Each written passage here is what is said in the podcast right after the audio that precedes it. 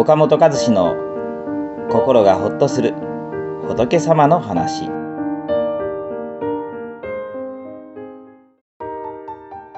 親切の請求書は捨ててしまいましょう。良い種まきは必ずあなたに返ってきます。私たちは誰かに親切をするとどうしてもお礼を言ってほしいとかもっと喜んでくれてもいいのにとお礼や見返りを求める心が出てきます。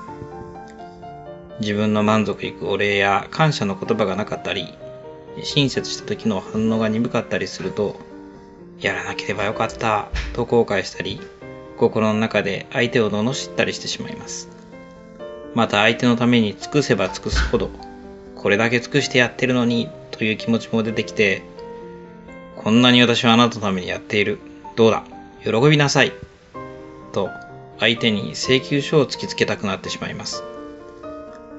せっかく相手に良いことをしても、その相手を憎んで自分が苦しむ結果になるなら、とっても悲しいことです。お釈迦様は親切した相手に、お礼や見返りの請求書を突きつけなくても、必ず蒔いた種まきは巡り巡ってあなたのところに帰ってくるんだよ、と教えられています。だから期待していたお礼や感謝の言葉が相手からないときは、貯金をしていると思えばいいんです。そしてお釈迦様は、親切をするときは、私が誰々に何々を、この3つを忘れるようにしなさいと教えられています。これを三輪空と言います。あなたが良い種まきをすれば、必ずその結果はあなたに返ってくるんです。親切をした相手から直接返ってくることもありますし、巡り巡って違う形で返ってくることもあります。数日のうちに帰ってくることもありますし、数年を経て帰ってくることもあります。忘れてしまってもちゃんと帰ってくるのだから、私があなたにこんなことをしてやったという請求書を捨ててしまいましょう。いつまでも覚えていると、いつ返してくれるんだとまるで借金取りの催促のように、相手に請求書を突きつける態度になります。すると親切された相手も重荷を感じてしまいます。別に頼んだわけじゃない。そんなに言うなら最初からやらなければいいじゃないか。と反発します。せっかく相手のために思ったことが喧嘩の種になってしまうのではとても残念ですよね。彼氏のためにこれだけ尽くしているのに全然感謝してくれない。会社のためにこんなに頑張っているのに上司は全く認めてくれない。家族のためにこんなに一生懸命働いているのに妻も子供も分かってくれない。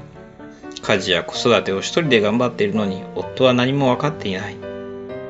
誰でもこうした悩みを持っています。そんな時、お釈迦様の言われるように、私が誰々に何々を、この3つを忘れるように心がけてみましょう。肩の力が抜けて、自然体で周りの人に接したり、親切したりできるようになります。力みが抜けて、相手が受け取りやすい親切ができるようになります。するとあなたにはたくさんの感謝やお礼のメッセージが届くようになるでしょう。不思議なもので、親切の見返りを自分から要求しなくなると、逆に感謝やお礼がどんどんやってくるようになるんです。この番組は、一般社団法人全国仏教カウンセリング協会が提供しております。